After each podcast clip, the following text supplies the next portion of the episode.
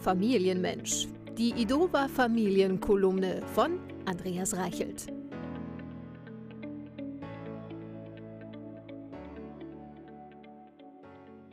Endlich wieder Ferien.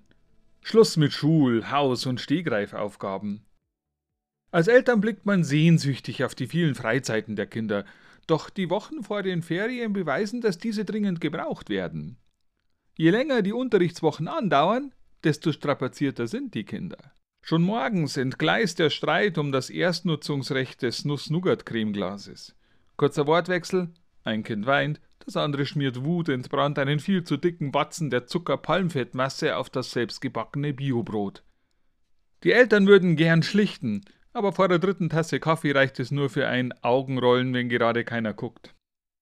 Die letzte Grundsanierung der Schulunterlagen mit elterlicher Unterstützung liegt auch schon Wochen zurück. Seit den letzten Ferien hat sich eine gewisse Arbeitsblatt-Anarchie breit gemacht, die die Kinder nun alleine nicht mehr in den Griff bekommen. Ein weiterer Grund, warum Ferien dringend gebraucht werden.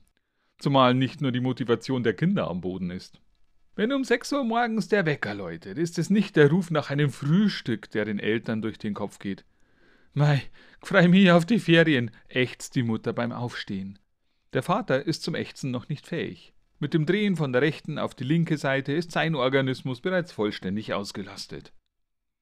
Die Nähe der Ferien lässt sich auch direkt an der zeitlichen Knappheit des Eintreffens an der Bushaltestelle ablesen. Mit zunehmender Urlaubsreife werden nämlich nicht nur die Eltern langsamer, auch die Kinder trotten, schleichen, ja entschleunigen sich Richtung Bus. Die unbewusste oder zumindest unausgesprochene Hoffnung, den Bus zu verpassen und daheim bleiben zu dürfen, hat sich direkt auf Körperhaltung und Schrittlänge ausgewirkt. Der Busfahrer ist ein Freund, er wartet auf die beiden.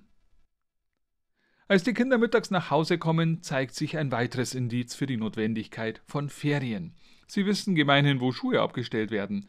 Auch die leeren Brotzeitboxen werden normalerweise in die Küche gebracht, der Schulranzen an den Schreibtisch gestellt.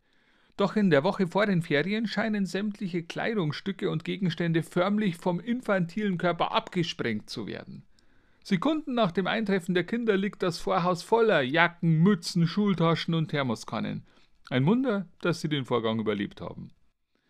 Dieser Gedanke prägt auch den Morgen am ersten Ferientag. Ein Wunder, dass wir die Schulwochen alle überlebt haben. Endlich Ferien, endlich frei. Ich gehe noch mal ins Bett.